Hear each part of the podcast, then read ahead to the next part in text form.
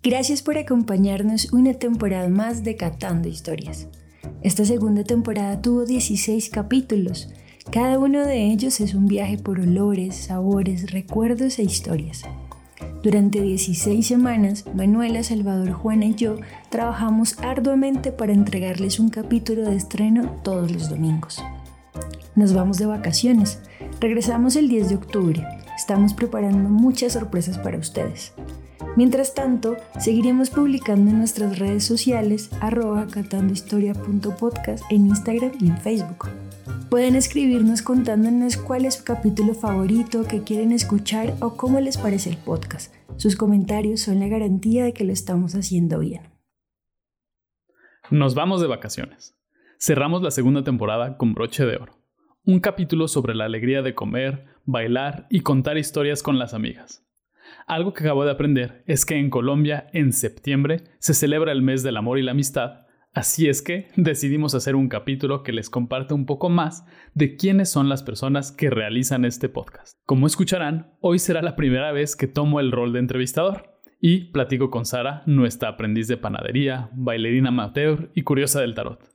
Con Juana, quien hace un tiempo descubrió que le gusta dormir en distintos lugares de la cama para no despertarse todos los días en la misma posición y Manuela, nacida con pan de bono bajo el brazo y como aprenderemos en el capítulo, bautizada como cintura eléctrica. Los invitamos a catar la historia de las catadoras.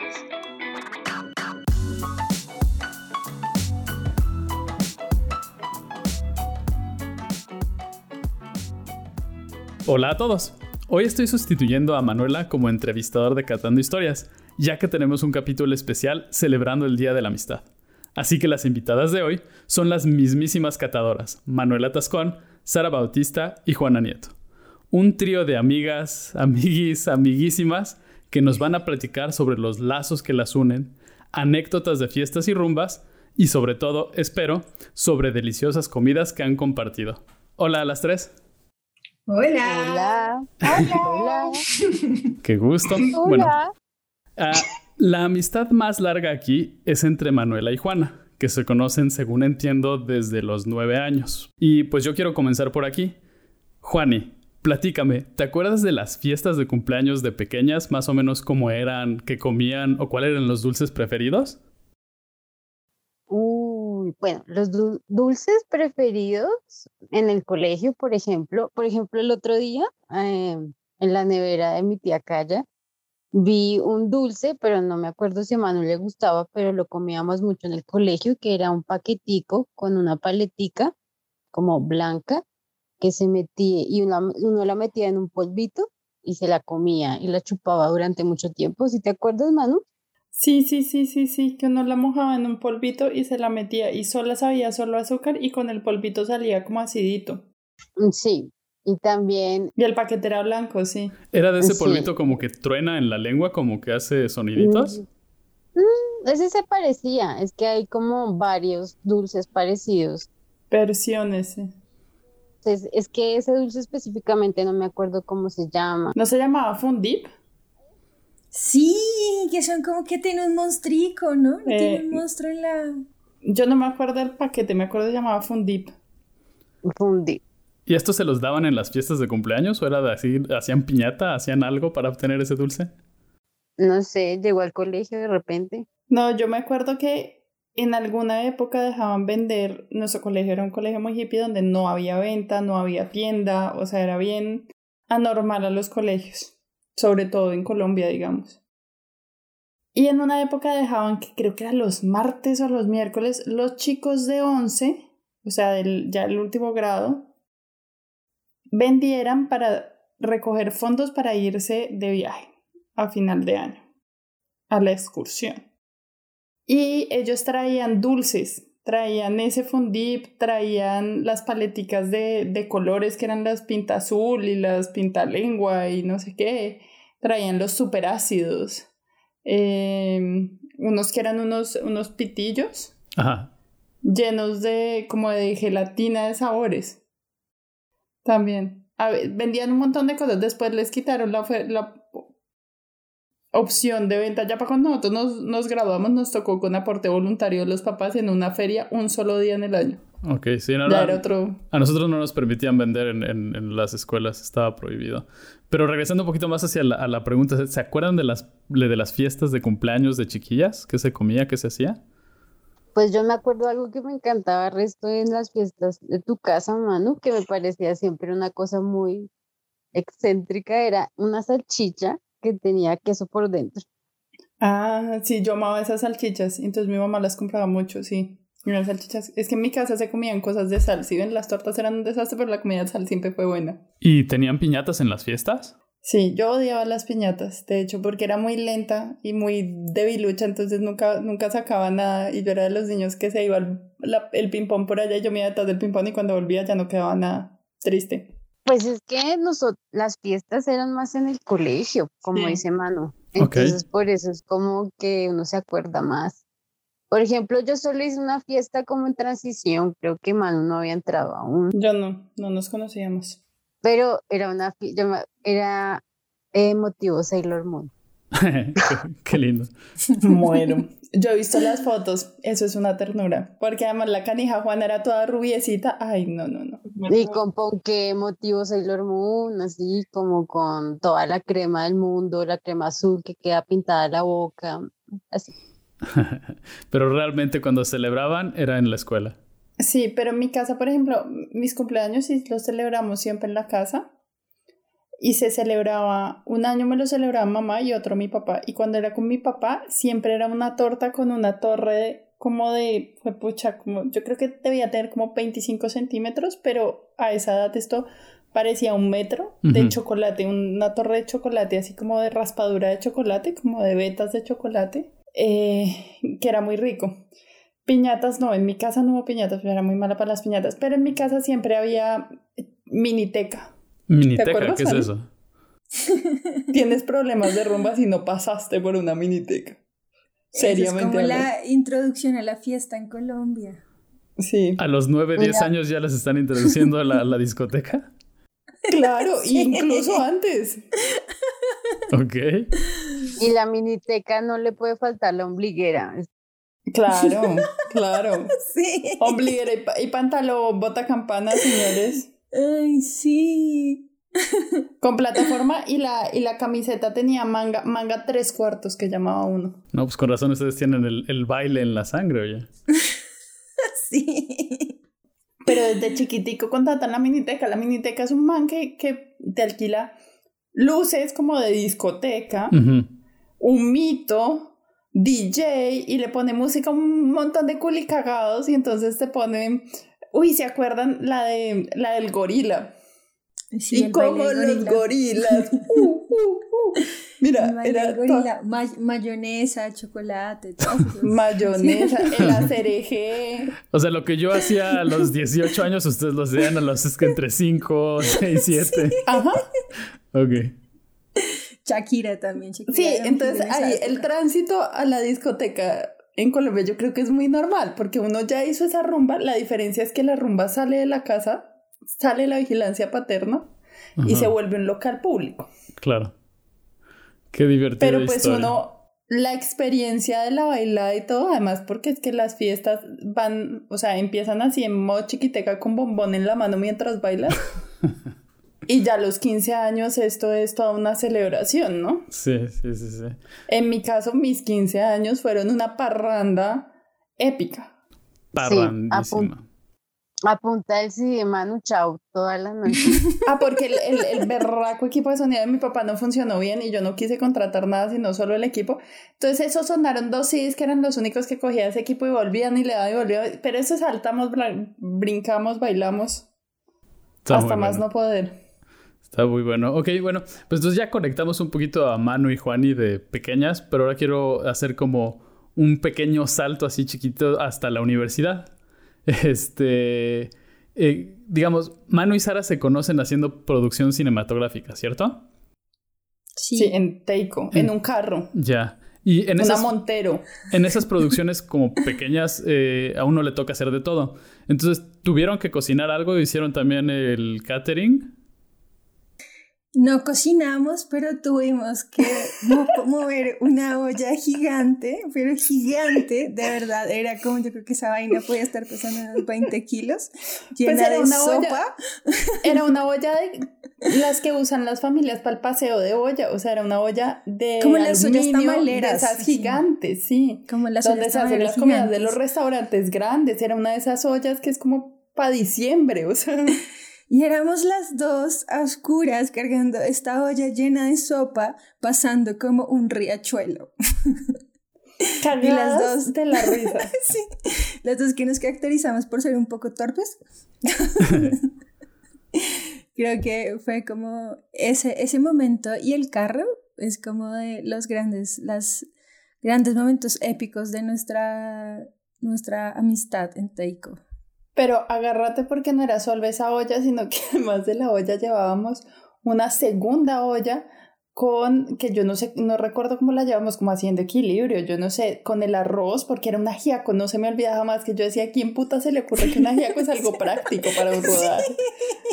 Además, un rodaje en la mitad del campo a donde no llegábamos con carro, o sea, solo podíamos llegar caminando, era bajando una loma, pasando el riachuelo y dándole la vuelta al río para llegar a donde estábamos grabando.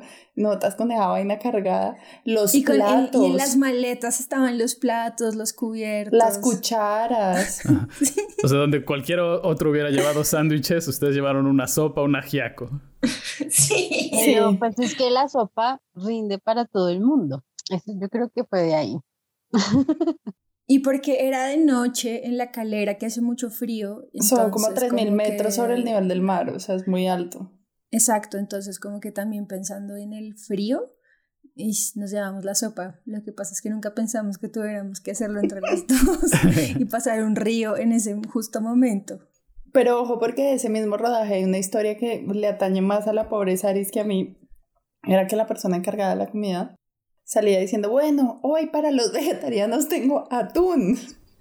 hoy para los vegetarianos tengo, no sé, pollo. Y este era como, Saris decía, bueno, yo me lo como, ¿saben? O sea, yo no soy tan... Pero nos llegó la actriz y la actriz sí era jodida. No, man. Ella sí era vegetariana pura. en el espacio. Sí. Pues como que en algún momento yo me rendí a decir que el pollo no era vegetariano y el pescado tampoco. Y era como, bueno, pues ya lo que, lo que haya, no pasa nada. Pero pues ya con la actriz era como, no, es que el, pescado no es vegetariano. Teníamos que hacer verduritas.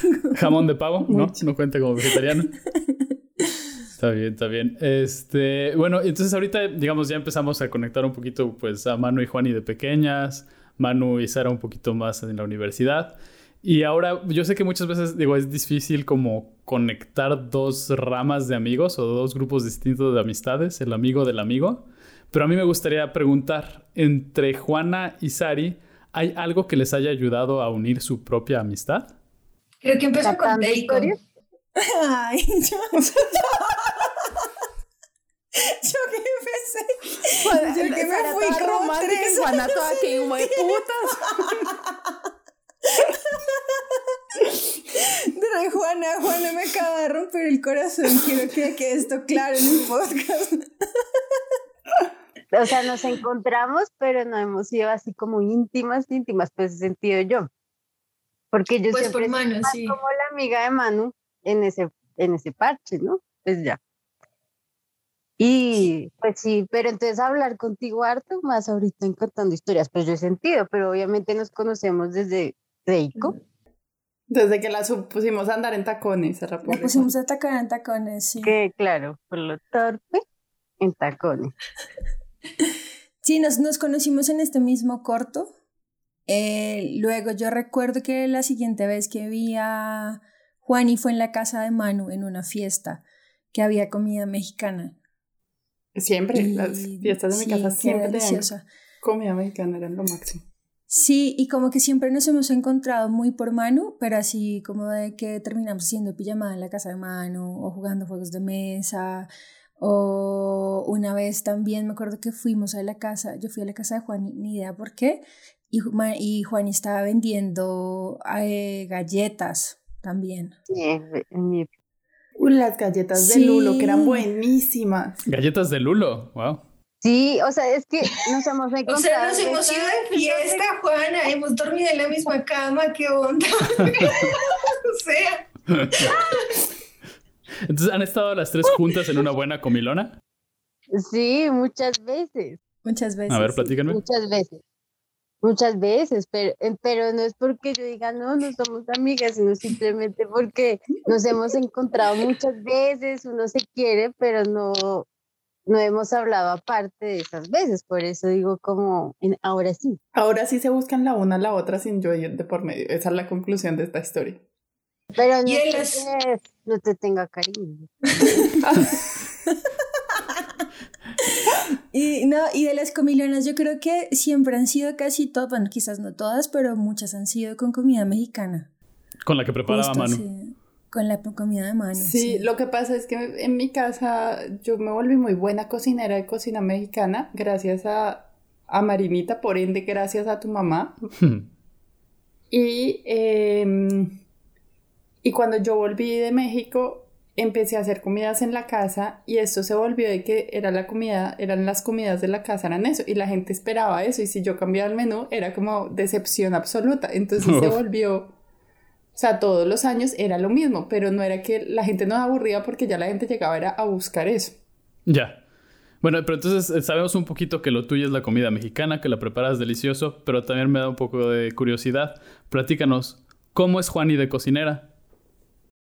Ay, Juani es muy chistosa. Juani, Juani cocina bien, pero a veces la lógica le falla. A mí no me olvidó una vez de ver a Juana que yo, Juana tenía que preparar una pasta al pesto, que tengo que advertir que la pasta al pesto que yo hago se la aprendí a hacer a Juana y es muy rica.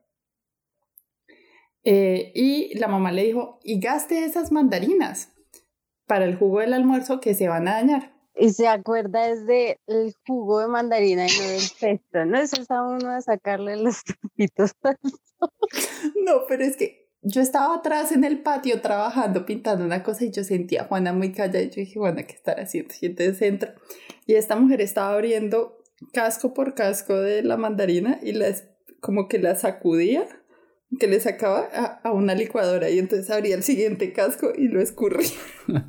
y digo, yo, gorda, ¿tú qué estás haciendo? Pues jugo de mandarina. Le digo, no, gorda, eso no se hace así. Me dice, ah, se echa entero. Le digo, no, loca, esto se exprima como la naranja. Y me se queda mirándome. Mi amor, la corta por la mitad y usted le hace así, lo exprime. Ella estaba convencida de que nos iba a hacer jugo de mandarina licuando la mandarina. Imagínense el amargo y que hubiera quedado eso. Pero, uno por uno. Una por una, pero además no le iba a rendir un carajo. O sea, imagínense lo que es abrir gajo por gajo y escurrir gajo por gajo. Te amo, gordo. Pero tus galletas de Lulo, puta, son la puta gloria. Son Porque nos vuelto a hacer, sí. Aquí alegamos encatando historias que Juana nos tiene que volver a hacer galletas de Lulo. Perdón, ¿es, ¿es una mermelada de Lulo que va sobre la galleta o cómo es? No, es una galleta rellena de mermelada de Lulo era como un alfajor, como una cosa así. Ya. Y una pregunta para Juani. ¿Cuál es la comida predilecta para después de una buena rumba? Pues el caldo. El caldo, el caldo, el caldo. Eso sí tenían las fiestas de mano muy importante, que era como a las 2 de la mañana cuando ya todo el mundo está muy borracho. De repente aparecían platos de caldo. caldo, caldo, caldo, para levantarse de nuevo o acostarse bien. sí, exacto. Está muy bueno. Oye, y bueno, pues ya hablando de fiestas y parrandas, para Sarita, carnalita. Este, a ti como mexicana honoraria, pues no te tengo que explicar el slang chilango, pero cuéntanos. Un, cuéntanos de una buena pachanga, de esas que pasan por la cocina, de las que tú te acuerdes y ya sea que haya estado una o las dos aquí presentes.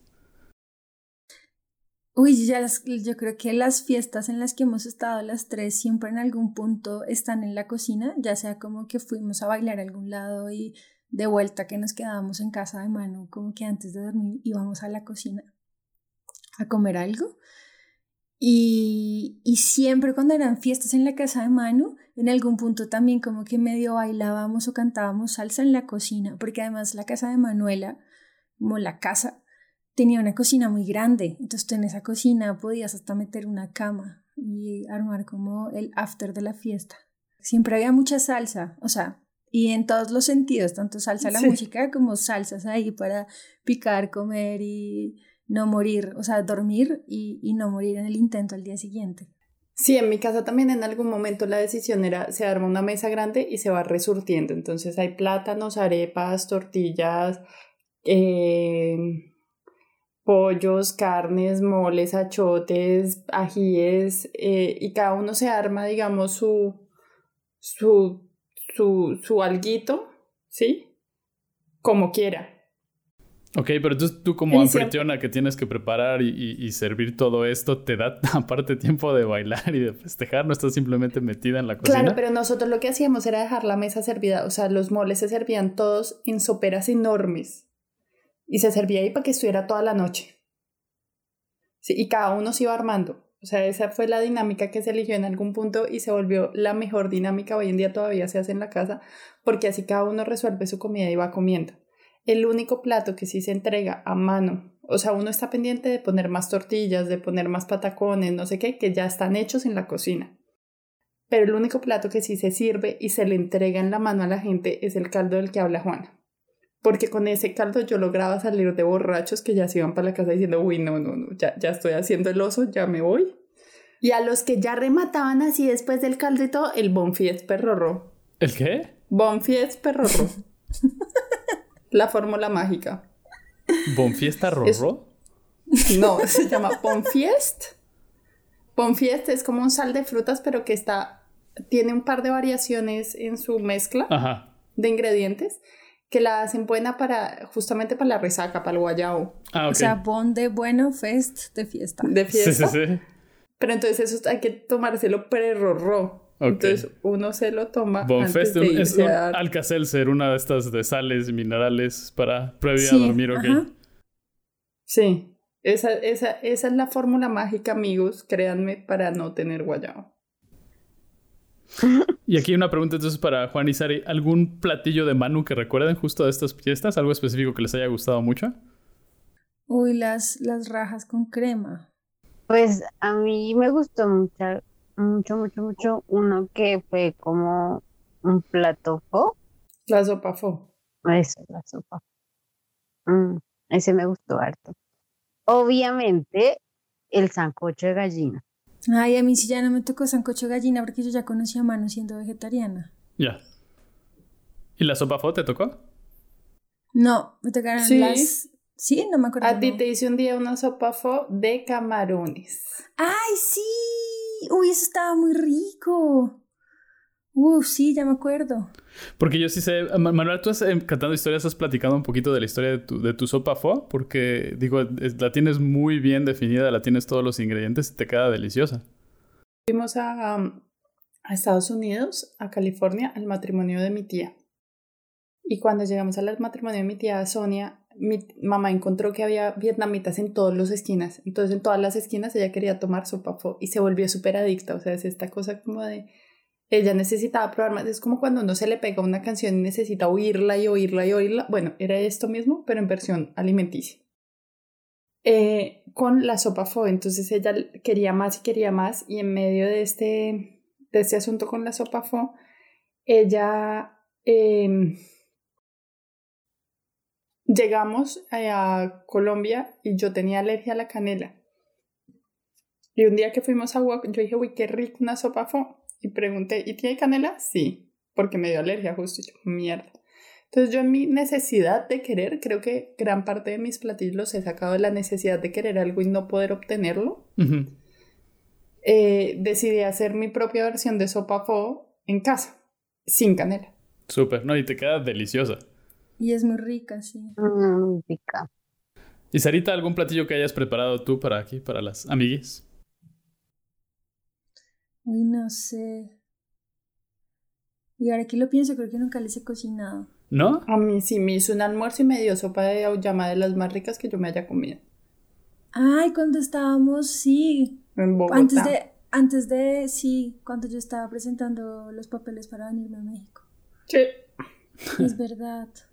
Me dieron sopa de, de, de auyama con pesto.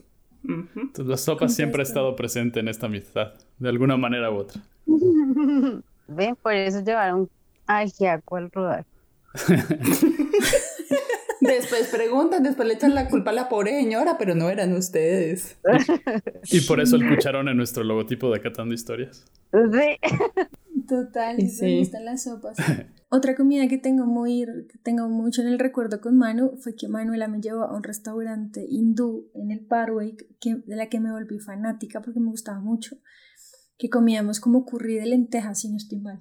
Sí, que además soy- el tipo hace, preparaba la mezcla del curry ahí, entonces me lo preparaba sin canela y como que era, como que era muy tranquilo saber que, o sea, estábamos muy seguras de que no tenía carnes, de que no tenía, o sea, como que nos, el tipo estaba ahí, entonces era muy, daba confianza. Sí, Sí, y este lugar es delicioso, o sea, de verdad es delicioso, pero yo soy muy mala para las cosas picantes.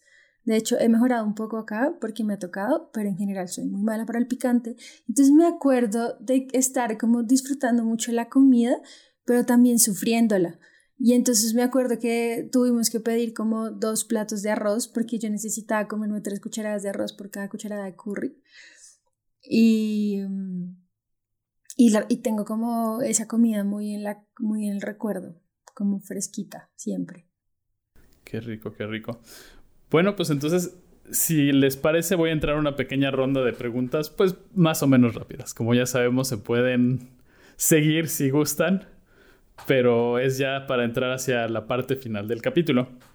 Este, y Manuelita, el día de mañana que hagamos una reunión del equipo de Catando Historias, ¿con qué platillos nos vas a, conquistar? Ajos, primero que nada me pusiste pálida. Yo, como así que mañana hay una reunión? Agárrense. Señor, no me mate, gracias. Eh, ¿Con qué platillo las pueda conquistar? Yo creo que yo prepararía, yo creo que unas rajas con crema sería un primer ideal, porque sé que tanto tú como yo las extrañamos mucho porque aquí no conseguimos rajas. Bueno, ya las mencionó también Eh, Sara. Porque Sara las mencionó y porque también sé que Juana las añora porque además me ha pedido la receta un par de veces y la sufre porque siempre le quedan picantísimas. Entonces yo creo que No la, no la he logrado. Baila. entonces yo creo que ese, ese sería un, una cosa que, que agradecerían todos, además porque las rajas tienen una condición muy bonita y muy particular y es que por más de que son un- una comida muy mexicana, Sí. son una comida muy mexicana de hogar. O sea, uno, o que yo recuerde, no va a un restaurante a decir, deme unas rajas con crema porque yo nunca las vi en un menú. Ok, bueno, sí llega a ver, pero tienes razón, es algo muy hogareño. Y Es más claramente hogareño. prepararías las que- propias tortillas, ¿verdad? Ah, claro. Sí, prepararía las... Ya tengo, ya tengo tortillera. O sea, ya, ya gracias a Soyla tengo tortillera. Soyla es nuestro segundo capítulo de Tratando Historias para que vayan a buscarlo. Listo. Bueno, y Juana, tú vas a ser la bartender. ¿Qué cóctel nos vas a preparar? Mm, mandarina, no, por favor. sí, ya me queda delicioso. Prepáranos jugo de mandarina, por favor. Eh, no, pues ya que vamos con rajas con crema, pues toca un tequila. ¿Pero lo, lo, lo darías así en shots de tequila o, o lo preparas un poquito ahí, un coctelito? Mm, No, de una, de una shot con ají. Ok. Eh, no, yo seguro con los shots de Juana voy a ser el primero en caer, les advierto. Yo no lo dudo, mi vida. Yo de hecho pensé que Manu iba a decir que aguardiente, porque yo creo que Manuela es la persona más aguardientera que yo conozco. Miren, yo sé, y me lo han alegado muchas amigas, que las pérdidas más grandes del hecho de que yo haya dejado el azúcar por mi salud es haber perdido la amiga aguardientera. Pero aunque no lo crean, yo todavía puedo ser la amiga aguardientera sin aguardiente, incluso sin alcohol. O sea, tengo una capacidad de borrachera sin alcohol maravillosa. Ay, Me perdiste ahí. ¿Cómo que tienes capacidad de borrachera sin alcohol? ¡Claro! Es ese entusiasmo, es ese subirse en las mesas, decir barrabasadas sin necesitar alcohol. Mi amor, yo ando por la casa alegando un montón de cosas y usted me mira rara todo el día. Pues, ¿qué cree? Eso es una borrachera sin alcohol, mi. Es la cintura eléctrica, Sí. Así, más así, así, conocida como la cintura eléctrica. así me pusieron en un festival de cine. Te- en el festival te pusieron la cintura eléctrica, ¿te decían? Sí, por andar parrandeando. Muy bien, muy bien. Bueno, pues entonces, carnalita, te va a tocar llevar el postre, pero ya decidí que van a ser los brownies estilo Valentina Sarmiento, cuya receta claramente pueden encontrar en nuestra página web catandohistorias.com. Y lo que te toca es responder a la pregunta final. ¿Cuál es la receta para mantener una larga y bella amistad? Uf. Em, No decir que no la hubo que- como Juana. Como- No, ah, Te amo. Qué cansona, qué cansona, oye. sí, sí, sí. Es que me dieron cerveza, eso es culpa de ustedes. Eh, uy, yo creo que la receta para una buena amistad tiene que tener complicidad, tiene que tener como honestidad también y, y mucha diversión. Yo creo que si algo yo como disfruto mucho de, de Manu y cuando y estas veces en que hemos estado con Juan y en que no se acuerde de mí. es, que, es que siempre nos divertimos mucho, como que hasta hacer un huevo frito es divertido, como que podíamos sentarnos en la cocina de Manuela a hablar y en algún punto nos cuagábamos de la risa.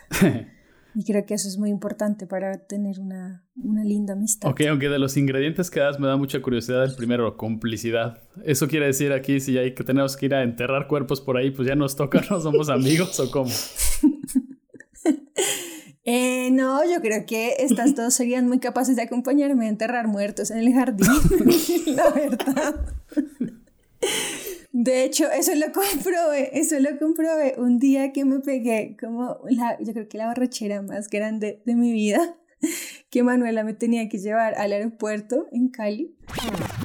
Hola queridos escuchas, hago una nota para platicarles que durante los próximos 15 minutos de grabación, las catadoras se adentraron en una detallada y floreada conversación sobre amistad y vómito, que, aunque divertida como ver- conversación interna, me parece mejor saltar un poco en el tiempo hasta la moraleja de la historia. Así es que, adelante.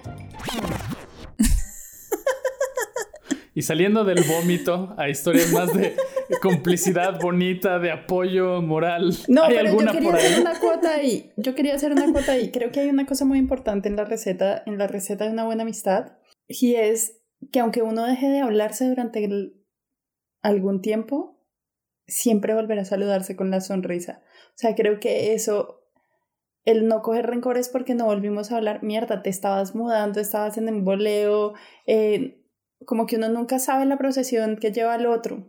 Entonces, como que siempre volver a esas amistades que así uno no se ve hace años con una sonrisa, eh, para jugarse la risa, como dice Saris, y para compartir eh, una buena quesadilla, así sea la quesadilla de medianoche después de las fiestas, siempre, siempre es, siempre estar abierto a volver a hablar. Sí, así pase mucho tiempo. Lo entiendo, estoy muy de acuerdo que esas amistades este, que perduran, que puede pasar mucho tiempo, pero al momento que, que se ven es como si realmente no hubiera pasado nada, ¿no? Todo sigue igual y todo regresan las risas, regresan los abrazos. De acuerdo. Bueno, ¿qué ibas a decir, esposo? Nada, eh, realmente esas son las preguntas que tengo para el capítulo de hoy de la amistad. No sé si se me haya pasado algo, algo que quieran que platicarnos ustedes mismas. Yo después de que colguemos voy a hacerle una pataleta a Juana por decir que nos pasamos a Lo que quiero decir es que ahora tengo un negocio de jugo de mandarina. No, pero en, en defensa de Juanir, la, la pregunta era si había algo en, en especial, en particular, que hubiera ayudado y el, que, el hecho de que Catando Historias esté ayudando incluso a las amistades me parece genial. Ay, sí, Sari, no, no, yo, yo siempre te he querido mucho, sino que nunca hemos hablado de hablar las dos, sino que hablamos en el encuentro y por eso digo que la amistad donde yo la entendí, donde se fortaleció, no donde inició, es diferente. Exacto. Sí, sí, sí, era la pregunta. Está bien, Juan, está bien. Entre esto, la sumería de, de, de mandarina de Juana, hemos librado todas las cuentas. Sí, yo, yo opino que la receta de este capítulo deberían ser las galletas de lulo de Juana. Uh, estoy de acuerdo, total. Además, a ver si algún día puedo hacer, a ver si algún día consigo Lulo y puedo hacerlo. Pues ya te tocó, Juana. Galletas de Lulo.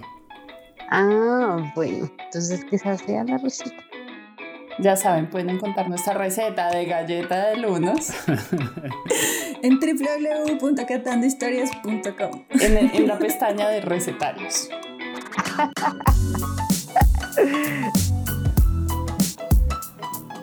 Hola, soy Sara Bautista y con la complicidad de Manu Chuco hacemos posible este podcast. Recuerda que puedes conocer y preparar las recetas de nuestros invitados en la página web www.catandohistorias.com. Además, si ingresas a la página vas a ver unas ilustraciones muy bonitas hechas por nuestra amiga Juana Nieto. Si quieres contarnos los olores, los sabores, las fotografías o los recuerdos que llegaron a ti escuchando este episodio, escríbenos a nuestras redes sociales arroba catandohistorias.podcast en Facebook y arroba catandohistoriaspodcast en Instagram. Si te gustó el capítulo, compártelo y síguenos escuchando. Catando Historias es grabado en De la S a la T. Gracias una vez más. Nos escuchamos de vuelta muy pronto.